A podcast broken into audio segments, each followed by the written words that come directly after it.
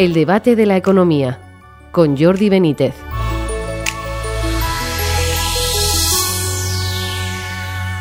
Bienvenidos al debate de la economía. Los datos de inflación aparecidos esta semana han vuelto a mostrar un incremento notable de los precios en este mes de enero. El protagonismo siguen teniendo los alimentos, que son un 15,4% más caros que en enero del año pasado, como notamos todos los españoles en la cesta de la compra. Por otra parte, el Banco Central Europeo ha avisado de que las medidas intencionadas del Gobierno para topar los precios provocan inflación, algo que puede llevarles a tener que seguir subiendo los tipos de interés y a que como consecuencia continúe incrementándose el Euribor, el índice al que se referencian las hipotecas de tipo variable.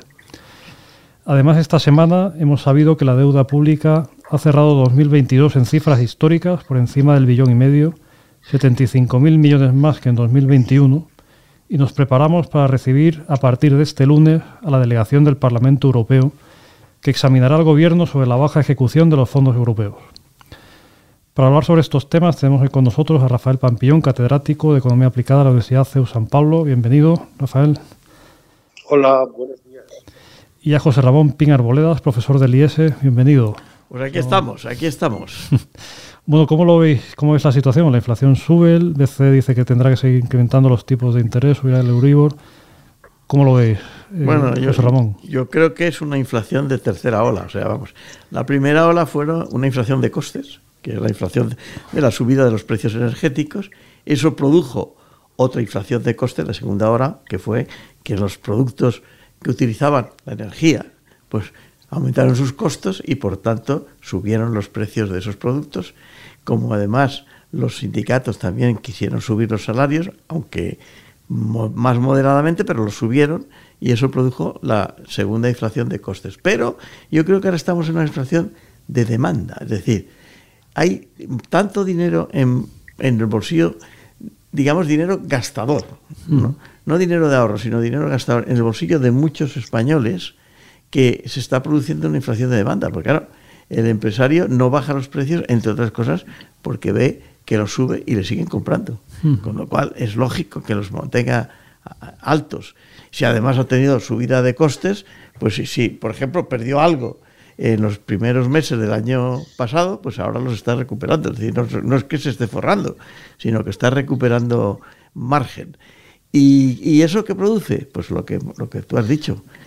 Y pues que, que, que es que resulta que el Banco Central Europeo sabe que la única forma de reducir la inflación es quitando masa monetaria de la circulación. ¿Cómo se quita? Teóricamente, y esto Rafael lo sabrá mejor que yo, pues subiendo los tipos de interés. Por tanto, no va a haber remedio que, que subir los tipos de interés. Habría otra forma de quitar masa monetaria, no por parte de los ciudadanos que lo tienen en el bolsillo, sino por parte del gobierno. Yo creo que los 16 millones que reciben periódicamente dinero del gobierno jubilados, empleados públicos, señores del paro, ingreso mínimo vital, hombre, estos lo, lo, merecen, por así decirlo. Entonces, ¿qué ocurre? Pues que la otra forma sería reducir gastos públicos, digamos, de otro tipo. Por ejemplo, eh, los, sí, yo. Lo habíamos perdido a Rafa un segundo, ah. lo hemos recuperado. Pues gastos, gastos públicos, por ejemplo, eh, eh, por ejemplo, dos, eh, ayer yo estaba con el ministro de Universidades y hay ministros de Universidades, ministro de Ciencia y ministro de Educación. O sea, son tres ministerios más o menos para lo mismo, por ejemplo. O cuando vas a ver lo que gasta la Generalitat de Cataluña, cada vez aumenta los presupuestos de las llamadas embajadas catalanas. Y dice, oiga, pues usted podría reducir esos gastos, ¿no? Que eso, y, y, por tanto, eso reduciría también la masa monetaria.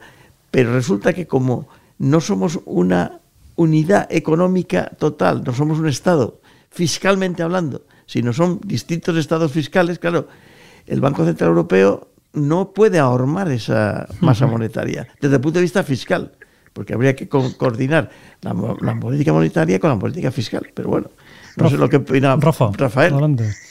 Pues no, a mí me parece bien. Creo que efectivamente la política fiscal sigue siendo muy expansiva, lo cual aumenta sin duda em, el gasto público em, a la vez que está subiendo los impuestos, porque em, todas estas ayudas que da el gobierno al final se trasladan a subidas de impuestos como estamos viendo eh, en la recaudación fiscal que es es enorme porque están con la inflación, suben los precios de los bienes de consumo y el IVA se aplica sobre unos precios mayores, con lo cual se recauda más. También la subida de salarios sube los ingresos por IRPF, los, los ingresos nominales. Luego realmente, pues eh, como la inflación en la zona del euro es el 8,5%, pues lógicamente el salario real pues no, no sube en esa misma medida.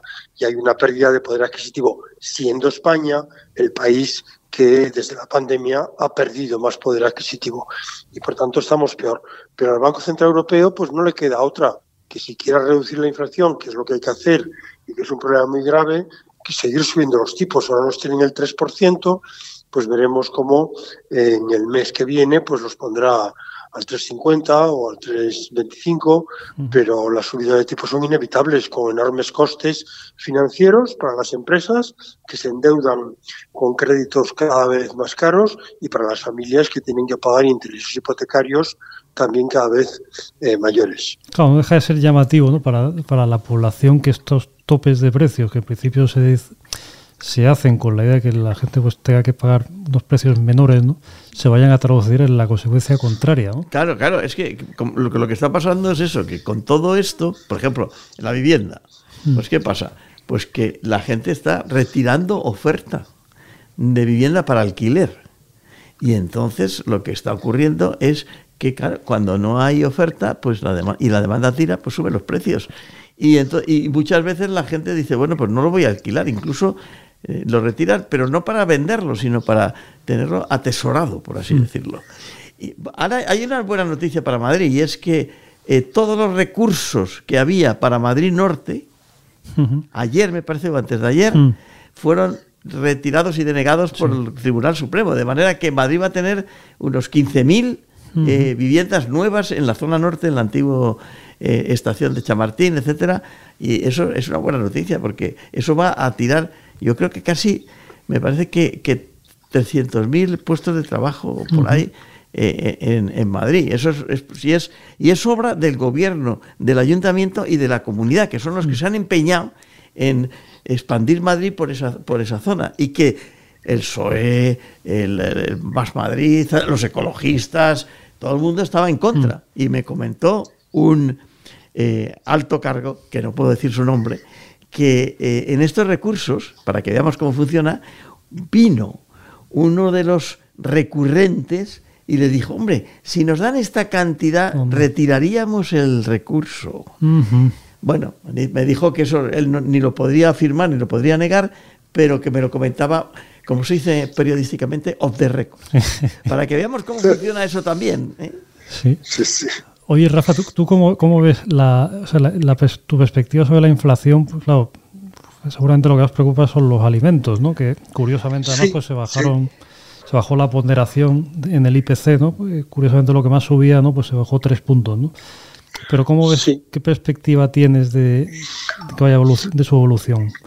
Bueno, a, mí me parece que es importante que, que nos demos cuenta de que los costes para los, para los que venden productos alimentarios eh, están subiendo. Es decir, que la electricidad, eh, las que decía ahora pues eh, José Ramón, pues las los alquileres, ¿no? Pues mantener la cámara frigorífica, todo eso son costes muy altos para los, sobre todo para las tiendas de proximidad que, que están desapareciendo poco a poco, se van reduciendo y eso es, es una pérdida de tejido empresarial que se produce también por la subida del salario mínimo, por la subida de las cotizaciones sociales que se han producido. Todo eso hay que, hay que ver y en vez de meterse con las grandes superficies, que además hay muchas y se puede y compiten entre ellas y, y que cada uno va a la que quiera, también hay que poner un poco el foco eh, para la gente mayor, sobre todo, en, las, en las tiendas de, los barrios, en las tiendas de las, de las ciudades y de los pueblos que, lógicamente están sufriendo costes muy altos. Entonces, es ahí donde a lo mejor habría que eh, reducirles a ellos, eh, pues yo qué sé, pues, pues el impuesto pues, de bienes inmuebles o, ver la manera de que su coste energético fuera menor. no se trata de, un café para todos como ha pasado con la gasolina y el gasol hace unos meses. No, no, se trataría de, ver cómo reducir los costes de, las empresas pequeñas ¿eh?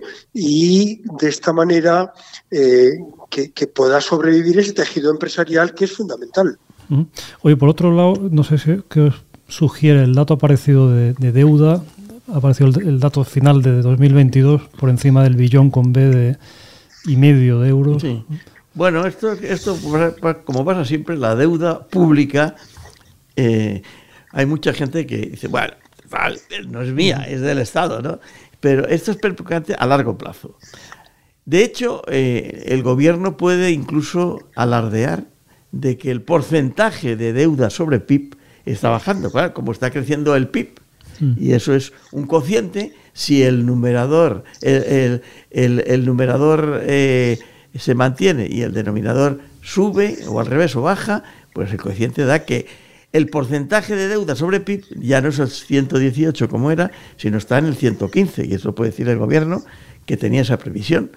Pero de hecho lo que hace es que sube. Si además tenemos en cuenta que el Banco Central Europeo está subiendo los tipos de interés, cuando vayamos a renovar esa deuda, porque normalmente no se paga, no se amortiza, sino se renueva.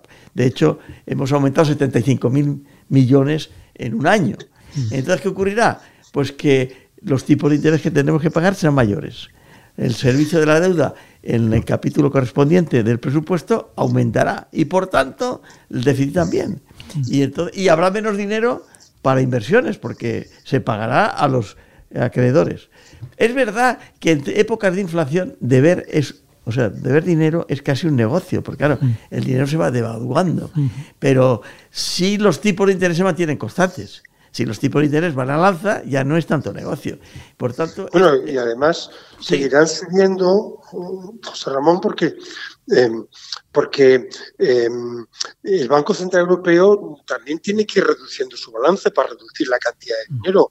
Es decir, tendrá que dejar de comprar, eh, incluso vender parte de su cartera, y eso va a subir todavía más los tipos. Mm. No, hasta tal punto que yo creo que los tipos de interés de Europa llegará un momento que serán iguales o superiores a los de la Unión, a los de Estados Unidos, los de la Reserva Federal. ¿Por qué? Porque entre otras cosas también tenemos que mantener el euro suficientemente alto, porque si no, si, el, euro se devalúa, importamos inflación.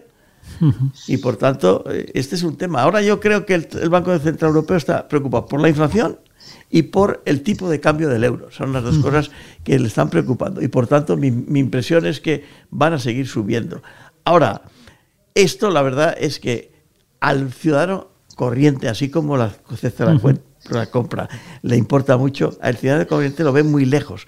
El otro día yo decía en una, en una emisora eh, de televisión, decía, hombre, la economía cuando va muy mal hace que el gobierno pierda las elecciones pero cuando va bien no hace que el gobierno gane las elecciones.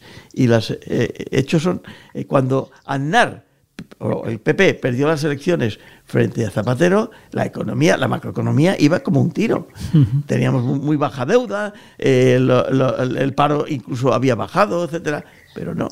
y, y sin embargo, ¿qué pasó con Zapatero? Zapatero sí, como la economía se pegó un castañazo, perdió las elecciones. De manera que mi impresión es que este año este año, no digo el siguiente, que, ya veremos, este año la economía no va a decidir las elecciones. Y por tanto hay que centrarse, y se lo diría a la oposición y se lo diría al gobierno, en la política, que es en, realidad lo que se está centrando. Porque la economía va a ir mal el año 24 o 25, no lo sabemos, pero la microeconomía, es decir, el bolsillo del ciudadano, no lo va a notar tanto como lo notarán eh, los ciudadanos de dentro de unos añitos hablabais de preocupaciones de Europa. Eh, Rafa, esta semana, el, bueno, el, lunes, ¿no? Eh, viene aquí la delegación del Parlamento Europeo a examinar al gobierno sobre los fondos europeos. la baja ejecución. ¿Qué, impresión tienes? Porque, bueno, eh, en principio, bueno, la, la, presidenta de control presupuestario dijo en su día aquello de que no sabía cómo estaba España utilizando los fondos europeos y es la que comanda esa delegación. Pero por otro lado hay economistas que piensan que no va a servir para mucho la visita. ¿Qué impresión tenéis vosotros, Rafa? Tú primero, Bueno, a mí me parece que, eh, aunque hayamos sido los primeros en pedir el dinero y, y dárnoslo, los 30.000 millones que se nos han concedido eh, se han licitado nada más que 20.000 millones.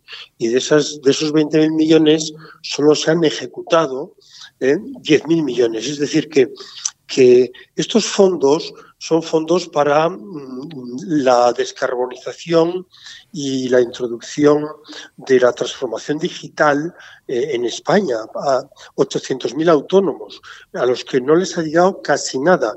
Mucho de ese dinero lo ha gastado el Estado y sobre todo desde el Gobierno central eh, en momentos en que hace falta votos pues eh, sin, mm, sin conceder a las comunidades autónomas eh, sí dinero, porque tienen unos eh, asignados como unos 20.000 millones, pero, pero no, no, no les han llegado y además no funciona bien el flujo, la transmisión de, lo que se gasta con lo que se, se, asigna. Y eso ha preocupado en Bruselas, pues que, que, no, que no está funcionando bien eh, el, sistema informático. Y, y, lógicamente esto lleva consigo y necesita mucha supervisión. Aquí el problema es que el, eh, la administración pública no es capaz de gestionar. Es decir, -huh. ha, ha, habido que, que, que, ir a buscar gente de, de, otros lados que tampoco lo han hecho del todo bien. En Italia han puesto al expresidente de Vodafone al, al frente de los, de los claro, fondos claro. europeos y, lo, y, bueno, lo ha hecho estupendamente, o sea, y, ha conseguido asignar muy bien los recursos. O sea, también me parece que, que en España eh, mm, el sector privado, que es el que necesita eh, este dinero para salir adelante eh, en esta crisis, no les ha llegado el dinero como debería. Claro, acuérdate, Rafael, que cuando Aznar en su primer gobierno decidió bajar la deuda pública y, por tanto, privatizar parte de las empresas españolas, por ejemplo, mm. Telefónica y algunas otras, montó un equipo distinto para todo esto, que estaba al, al cargo del presidente de BPC, que era un exministro, se llama Luis Gamir, que es catedrático de economía y que estaba relacionado con todas las, eh, digamos, las grandes empresas del país y las pequeñas. Que, que esto es lo que tenía que haber hecho, haber, digamos, separado la gestión de los PERTES de la gestión normal del gobierno. Pero claro, es muy goloso eh, manejarlo. Yo creo que, por ejemplo, esa es una culpa, la culpa hay que echársela a Sánchez porque es el presidente, pero en el fondo el que estaba mirándolos con ojitos golosos era el ex vicepresidente Pablo Iglesias, mm. que fue el que dijo, no, no, esto que lo reparta el Consejo de Ministros. O sea, de hecho, el PERTE el, digamos, el órgano de reparto es el Consejo de Ministros, que tiene que hacer muchas más, más, cosas, entre otras cosas pelearse con el sí es sí, el trans y tal, y por tanto no consigue quitarse ese dinero de las manos. Ese es el problema. Aparte de lo que tú dices, los, los, los temas informáticos. Bueno, no sabemos si hay alguien que ha conseguido los 200 euros de ayuda, mm. porque en cuanto se abrió la veda, Claro, fue tal la avalancha de peticiones de los 200 euros de ayuda que se colapsó en la web de, de, las peticiones del Ministerio de Hacienda. O sea, que es que yo creo que eso tenían que habérselo sacado de las manos, pero es muy goloso hmm. sacarse de las manos 140 mil millones. Claro. Ya veremos lo que hace un nuevo gobierno a partir del 23, 24. Esto, ahí yo creo que habría que cambiarlo todo, porque si no, la Unión Europea va a empezar a estar reticente a la hora de enviarlo. Teniendo en cuenta que de los 140.000 millones, 70.000 son a fondo perdido, pero los 70.000 hay que devolverlos, son en deuda. Hay que devolverlos, sí. Y por tanto, eso aumentará el, el, el, el digamos, el montante del billón 500 Sí, pero por ahora de esos, de esos 140 millones solo han llegado 30.000. Claro. O sea, que es muy poco, muy, muy poco, poco, dinero. Bueno, muy bien, pues, pues, tenemos que llegar al final del, del programa. Muchas gracias, eh, Rafael Pampillón, José Ramón Pinar Boleda y a ustedes por seguirnos y les esperamos en una próxima edición del debate de la economía.